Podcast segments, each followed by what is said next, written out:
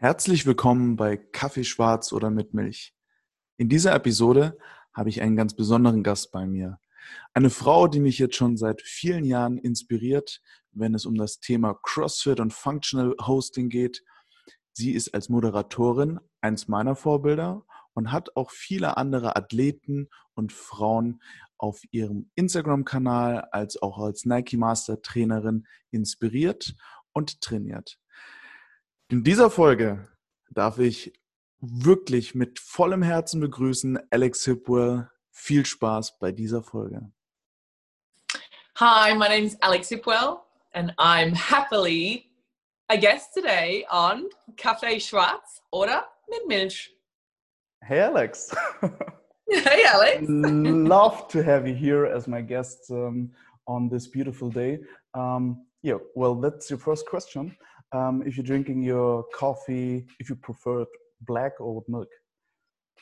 Do you know what? I have to go with oat milk. I'm going to put that word right in front. It used to be black, and I've transitioned to oat milk. Yeah, that's, I mean, for me, it's the same thing. Oatly, oat milk, that's the only way to drink a coffee. Absolutely. so, how are you today? You, I'm actually really good. I just finished um, my conditioning. So this morning I uh, did my home workout in the living room and finished five minutes before we're supposed to jump on.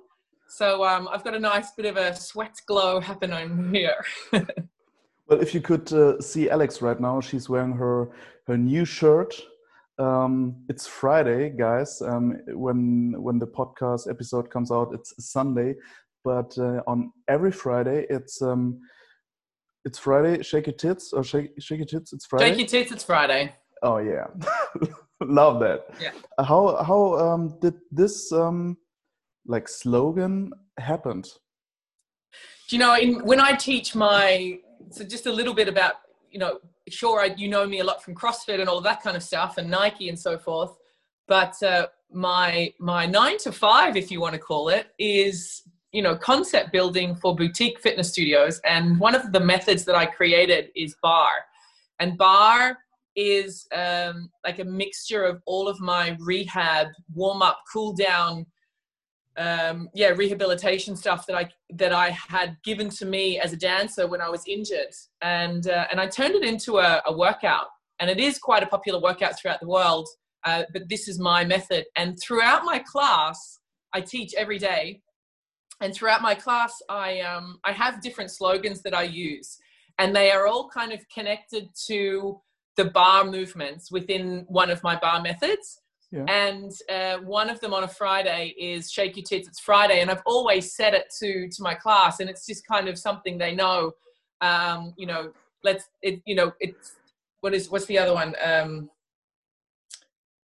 tuck for tacos. So you'll be tucking your hips under so we, I always say, you know, tuck for tacos. It's Tuesday.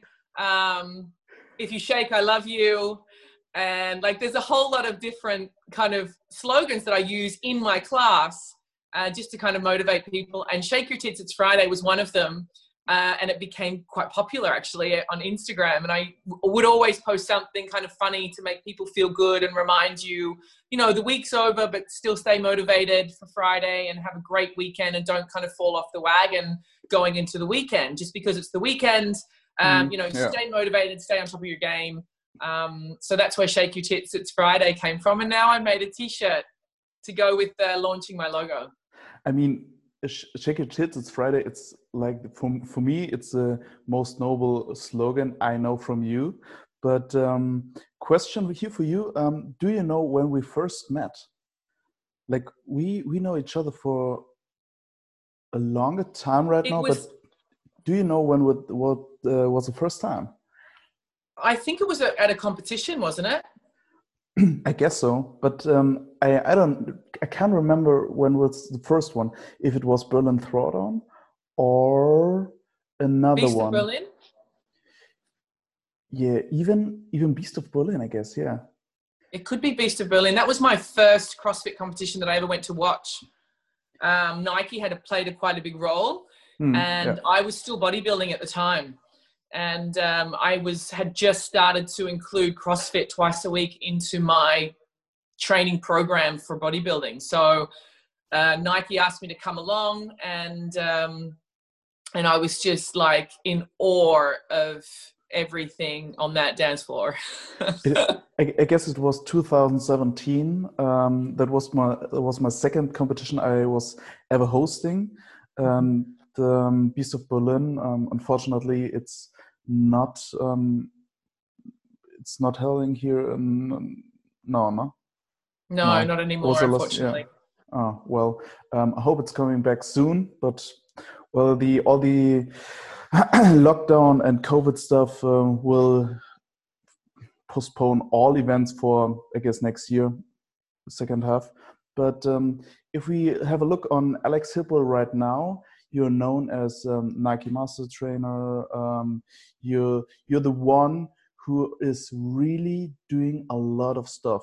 Like if if I ask myself if I do enough, and I look at you as an inspiration, you're doing like twice as much. Like how what are you doing right now for for the whole day? It's funny you say that because I um some my graphic designer Jens he said to me, "Do you want to do you want a business card? What would you put on the business card?" And I thought, what would I put on my business card? And I think I'd just be Alex Hipwell. I do stuff. you know, it's like shit and stuff. I do so many different things. Yes, but I hope that I never make anybody feel that they're not doing enough because um, you know, stay on your path and stay at your pace um, you know you're you're on the right track and and just use me as an inspiration and a motivation but don't ever don't ever let my journey make you feel that you're not doing enough mm. um, so where am i at now what do i what how does my day look yeah. you know i get up quite early in the morning uh, probably one of the most fa- my favorite things to do is to get up when it's still dark um, i make a coffee and i get back into bed so I know, right? And I just sit there in silence and I drink my coffee in silence. Oh, okay, yeah. It, you know, my oat milk coffee, flat white. Um, it's my, it's something that I actually get excited about when I'm going to sleep at night. So that's the first thing I do. Um, my getting up ritual is actually kind of funny. And I think I, I'm going to let you know what I do. I talk to myself when I get up. It's a connection that I have with, um, you know, getting your brain connected to your body. So when you get up in the morning, the first thing you do is put your feet on the ground, right? So you say it out loud. I'm putting my feet on the ground and I'm standing up. And then I'm walking. I can, you know, walking right foot, left foot, right foot, left foot. Go to the toilet. And then if you make a coffee, for example, I'm putting the cup with my right hand under the coffee machine. I'm picking the cup up with my left hand. You know, I start to say the things that I'm doing. You connect your brain to your movement. Um, mm. There's quite a bit of nice research done on that.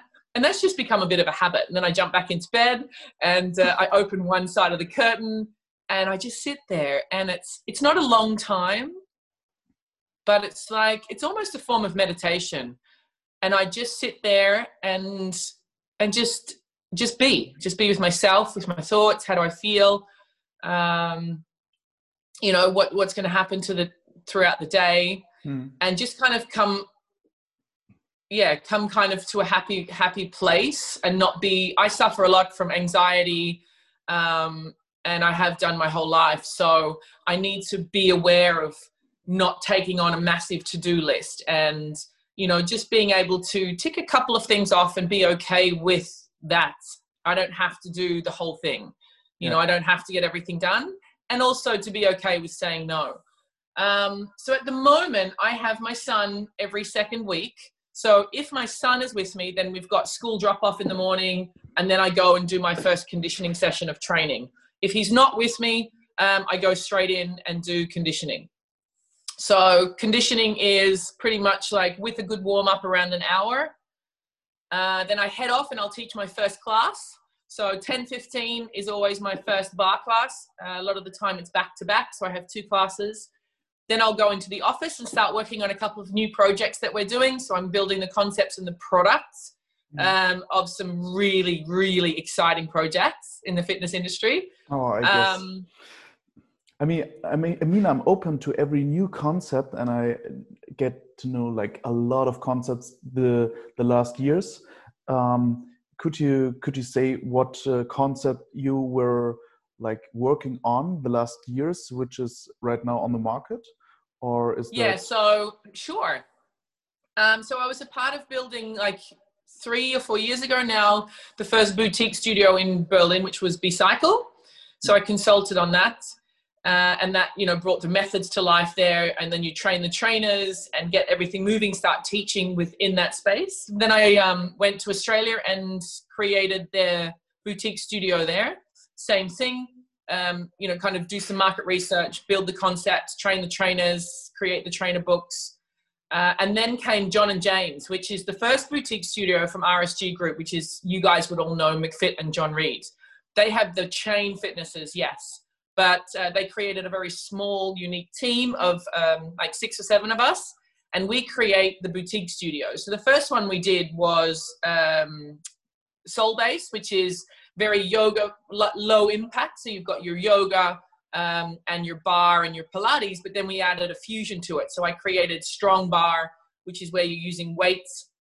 And then you've got TRX Pilates, and then so fusions of workouts, mm. um, strong yoga, so you've got kettlebells in your yoga class, um, and then we have workshops and so forth there, but also the experience of a boutique studio.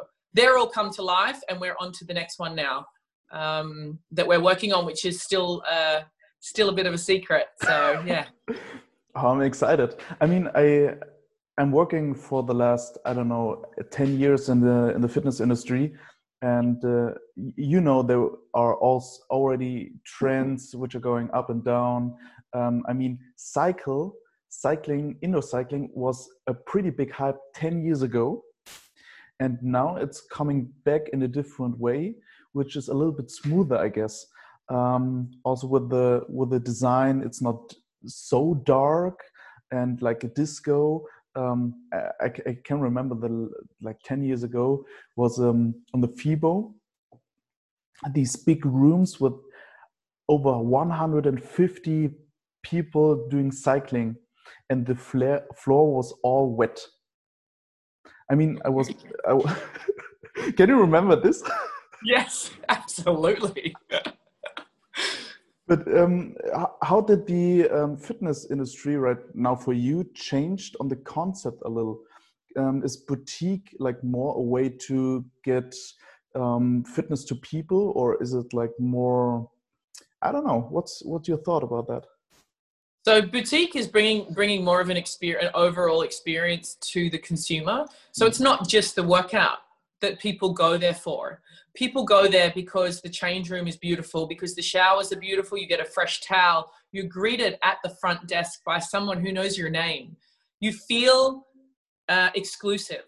And then you have a, a, a method or a class. So they stick to one or two disciplines. There's not like 500 different classes that you can join. It's really one particular style of training that is unique to that studio.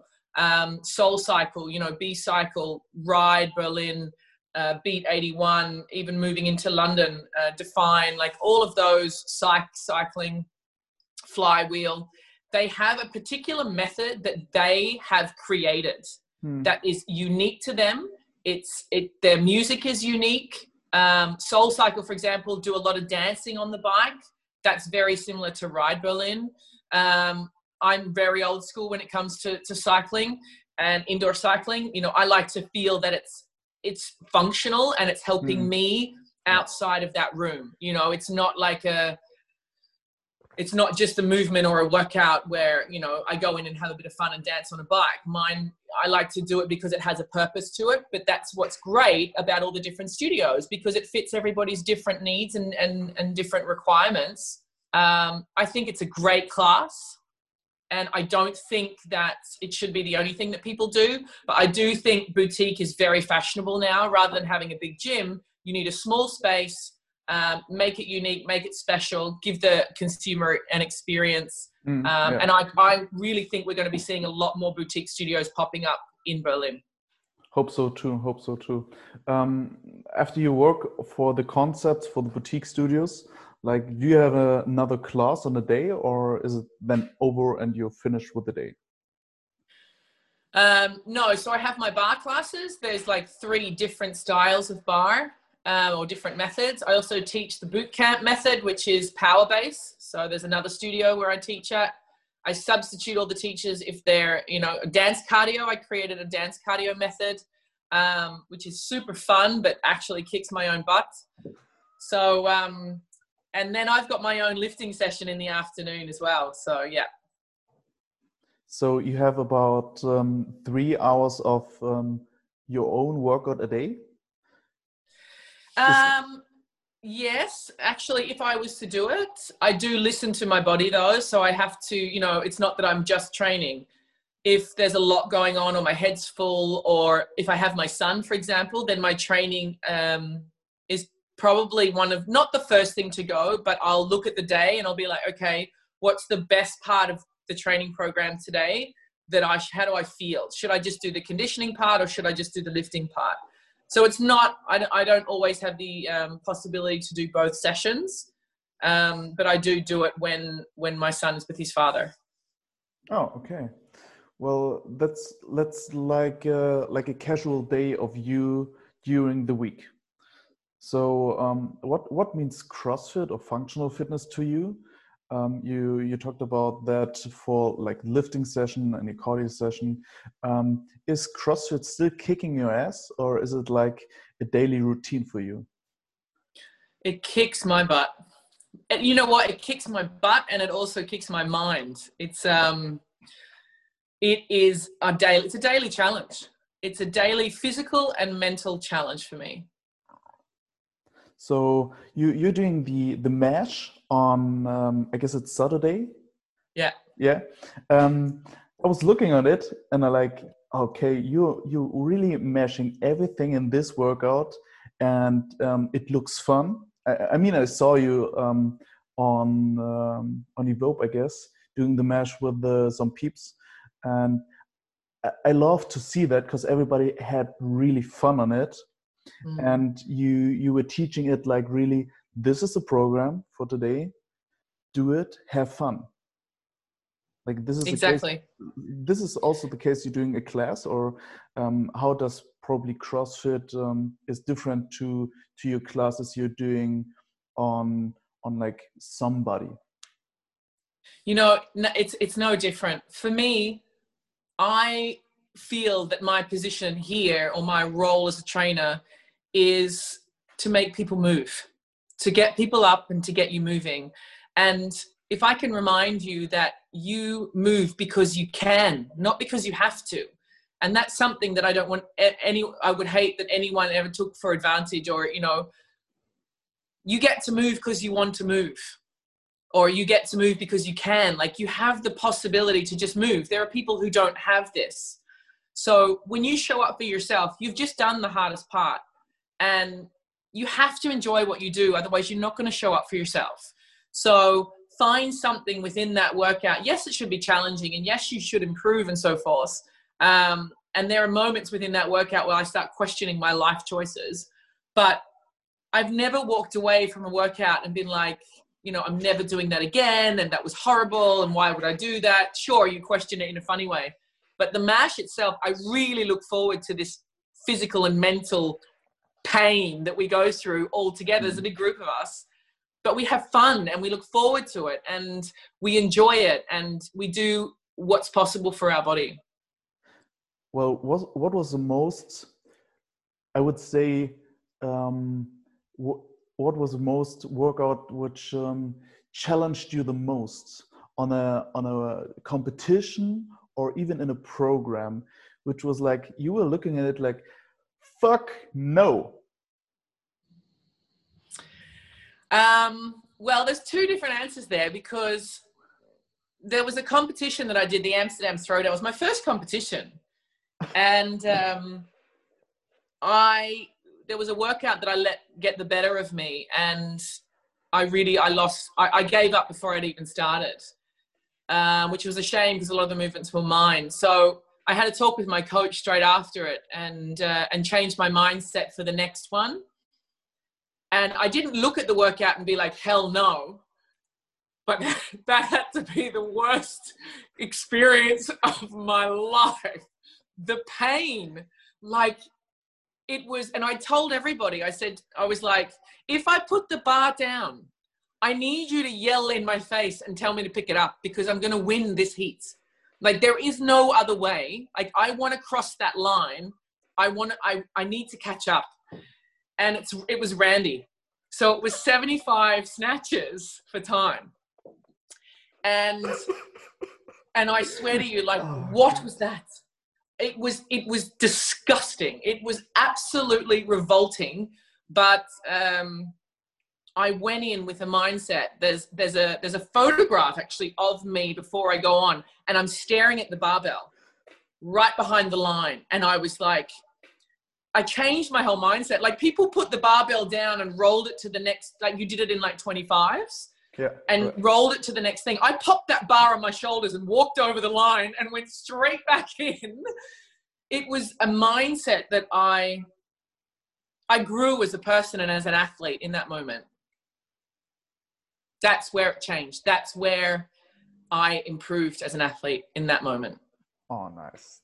I mean, that sounds so good. When I when I'm on the stage hosting, I always see that grind in somebody's face, and I can tell you from experience which athlete is winning the heat before they even started. Mm.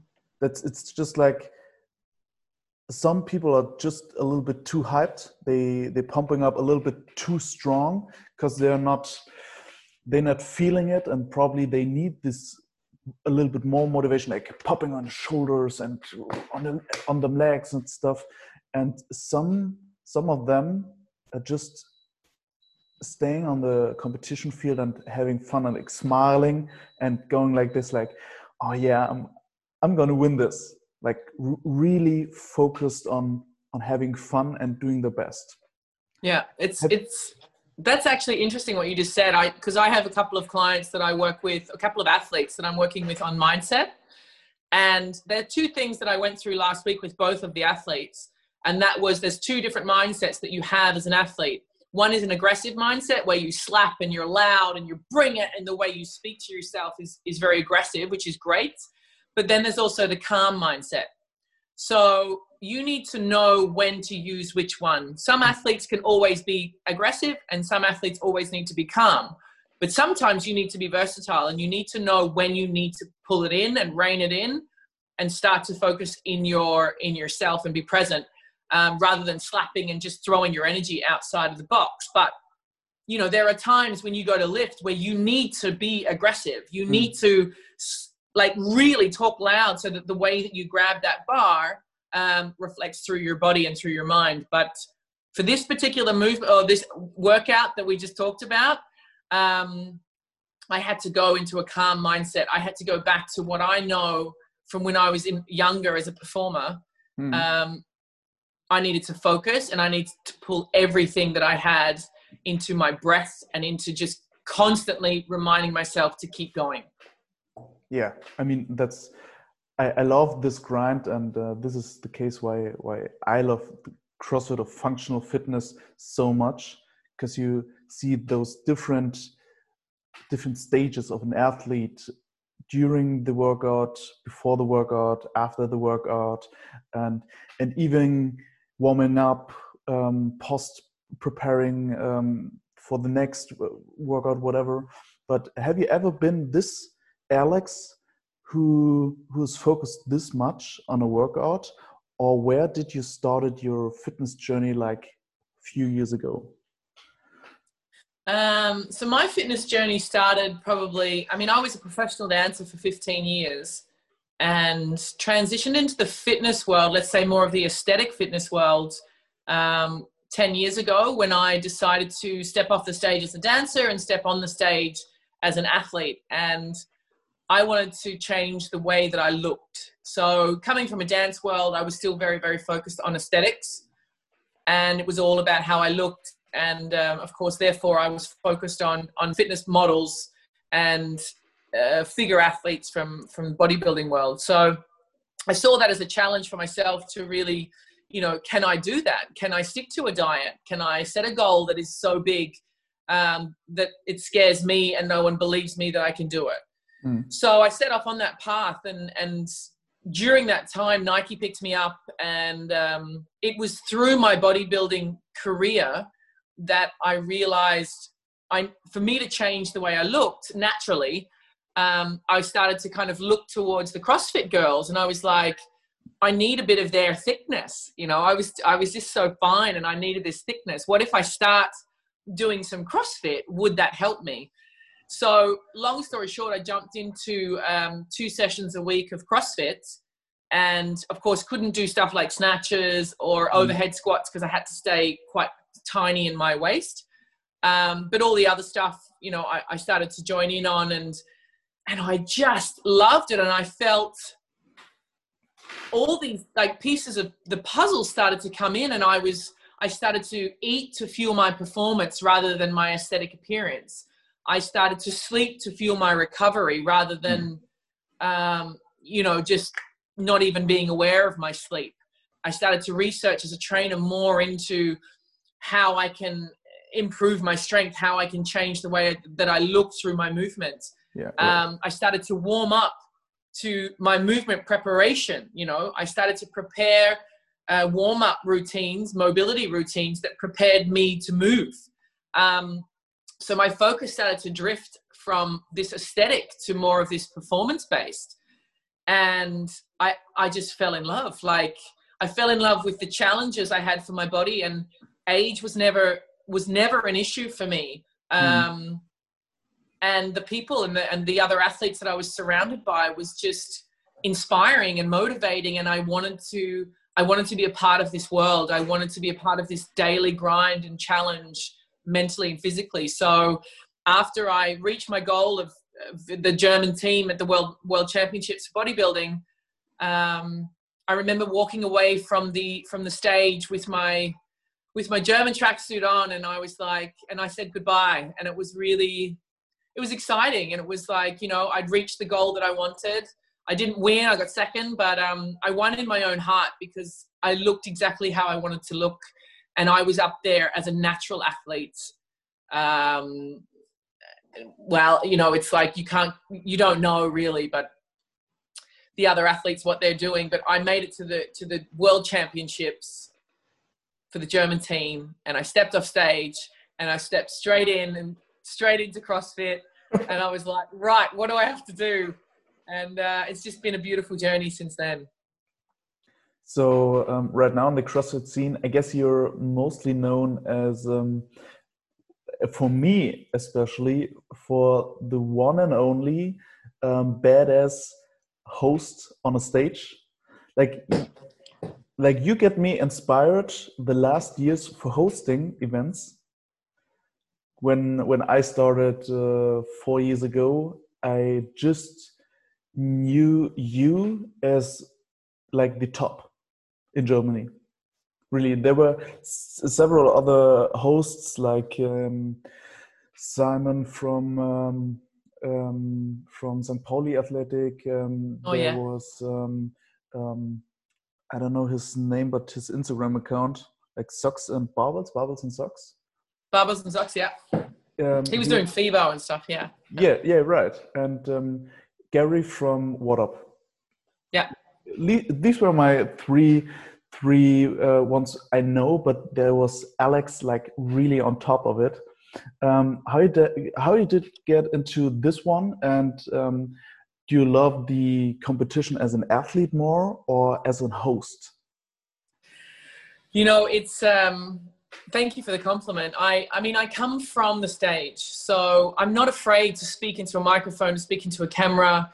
Um, I don't get, I get ner- I get excited. I don't get so much as nervous. Um, and you know, I feel, I think, with with that life experience of performing, um, singing, and acting on stage uh, for musical theatre days, you can be we can be spontaneous and, and that's what makes us you know we're not just reading off a piece of paper we are reading other people's body languages uh, mm. we're talking about their emotions on the floor um, you know we are clear with our how we pronounce words and how we how we communicate with the audience. We keep them involved and give them an emotional connection to it. So i absolutely love hosting. If i could host more i would.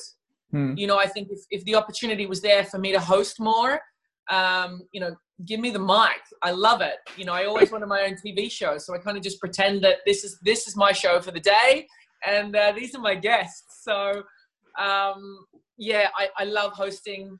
I would do it every weekend if I could. You know, I, I always say to you, I'm always, you know, in contact with you when you're hosting and how's it going? And I, you, I think you're, you're the same. When we go and watch a competition, yes, we see the athletes, but the person on the microphone helps with how I feel about the competition. And if you, if you don't hold me and don't cap- capture me, um, then it's a different experience altogether. So I feel that the competitions should focus on who they have as a host because it matters. It matters to the public, it matters to the athletes. Um, and there's a couple out there that I also think are really, really great. Um, but I'm honored to be on your top five. So thank you. I mean, I was I was hosting a lot of events, but um, we're still planning to have uh, yes. have a hosting together, and I'm looking yes. forward for the next year. Um, I'm I'm already planning on on this one with the. Um, I didn't told you yet, but uh, we will host something together. Um, but um, for for your plans for the future, there are several big, big, big projects you're working on. Um, what uh, I want to talk about is lifting women, because um, is is like the for me it's it was missing before you did it. It was so clear that we need something like this but nobody did it. So you and um, anna Kurst um, planned it and now you're planning it for the next uh, next month next years. What is it so, lifting women is actually a phoenix, a rise of a phoenix. And I say that because if any of you know a little bit about my, my background, um, I had a, a, company called Shishi. They were fitness retreats, um, day retreats, and it was for women to, you know, just to, for me to kind of ignite your fire again within yourself, uh, your self worth through fitness and nutrition. That's my platform. Um, that was taken from me literally underneath my feet. And it was a very very big learning curve for me because one of my closest friends and business partner uh, took it from me without me even seeing it. And i saw it as a sign. I broke down. I broke down. I can remember the moment. I remember where i was. Um, i couldn't breathe.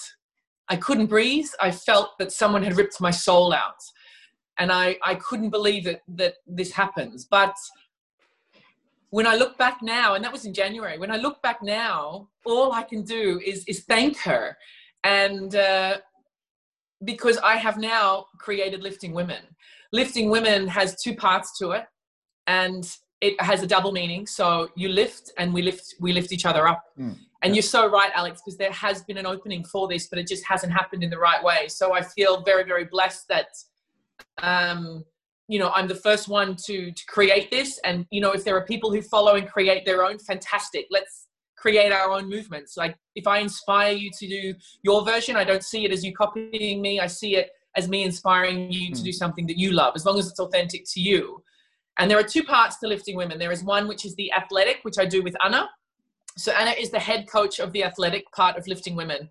And that is something that we do once a month. The goal is to use a different box every single month because CrossFit to me is a community. CrossFit is about coming together and supporting each other, regardless if your box is two kilometers away or 200 kilometers away. I don't care. Yeah. That's not a competition unless you're on the dance floor. So we need to come together. Each box has the most incredible women in each box, but we don't know each other. So let's bring that together and let's lift together and it's not just about lifting it's about you know i know uh, nutrition people i know uh, graphic designers i know podcast hosts i know lawyers. These women have so many amazing jobs and and we're a network within within ourselves. So i want it to be about learning and networking and and at the end of the day having fun. It's a lifting session at the beginning it's a team WOD at the end. Uh, the first one booked out in literally 10 minutes. Mm. um, and it's two and a half hours and i was very blessed to have a vote wanting to host the, the first one money goes to a charity every month so we choose a women's charity where some money goes to the charity, some money goes to the box. And I hope that all the boxes get on board. Um, and I even had a couple of boxes reach out to me after one of the posts, and they were like, if you want to come to Cologne or if you want to come to Hamburg, you can have the space. Yeah. This is what I want to hear from box owners, not anything else. I want to hear, you know what? Bring it bring mm. it here. Yeah. Let's bring the women in Hamburg together. Let's bring the women in Cologne together. Let's bring the women in Berlin together. Um, that's the Lifting Women athletic side. And then there is a Lifting Women Summit, which is becoming the CEO of your life. In the morning, we lift together, we work out. And then on the first day, there is a coach who comes in and talks about women in finance. How do I invest? How do I create my own startup? How do I invest in a company? How do I how do I make me a brand? Hmm. Um, I want to create a, a nail polish or I want to create a tech or an app. How do I do that? So having someone there giving you the tools and then having a business coach putting those tools together and making a workshop out of it and making you make steps in your life. And then a nice panel talk at the end with a lot of entrepreneurs that I work with um, and have in my circle that have a lot of great information and have started their own companies. Same thing would happen on the second day, but we would focus a lot more on training. So, training and hormones for women, recovery, and nutrition. Same thing with the coaches, and then with a panel talk. Wow. Well, yeah. if if I hear that, it's like, yeah, we we already got this, don't we? No, we don't, because we it's it's not like um, a, just a training. It's like more of working on yourself, especially um, get lived by somebody else and have contact with other ones and um, have a little bit more community out of it. Is that a case? Or is it like um, totally different from all the other concepts on the market right now?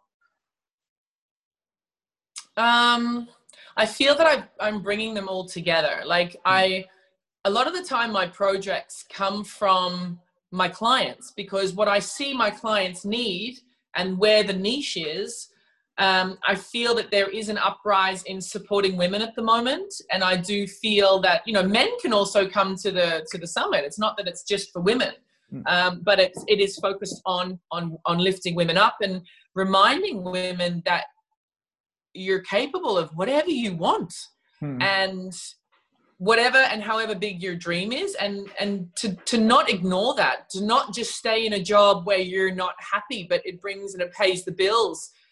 There are a lot of the reasons people don't step out and take a leap of faith is because they don't have the information to do that. So i want to give a platform or create a platform that enables women to feel that they have the knowledge and not have an imposter syndrome where they think i've got to go and learn more or i need to do this sometimes outsourcing and, and getting a bit of help from outside is what you need. So there are some platforms. Yes, there are business courses, there are master classes. What I have always done and what works is the connection I have with people. It's personal. Um, it's one on one. Like our group, even if in the summit there would be 40 people, 40 places, but in the workshop there's only 20. In the athletic lifting women, there's 20 spots Mm. I want to look at you. I want to laugh with you. I want to cry with you. I want to cheer you on. I don't want there to be so many people. And I think with the other platforms, it's a mass production of, you know, like online or, you know, virtual. Yeah. Right. Um, yeah. Sure, maybe I'm not a very good businesswoman. I'm not going to make as much money. But at the end of the day, i am driven by passion and, and I need to touch it and I need to hold you and, uh, and I need to remind you that you can do it and that you're enough. So how could I support you on this on that project? Like just spreading out your mission on Instagram, or is there I can do more?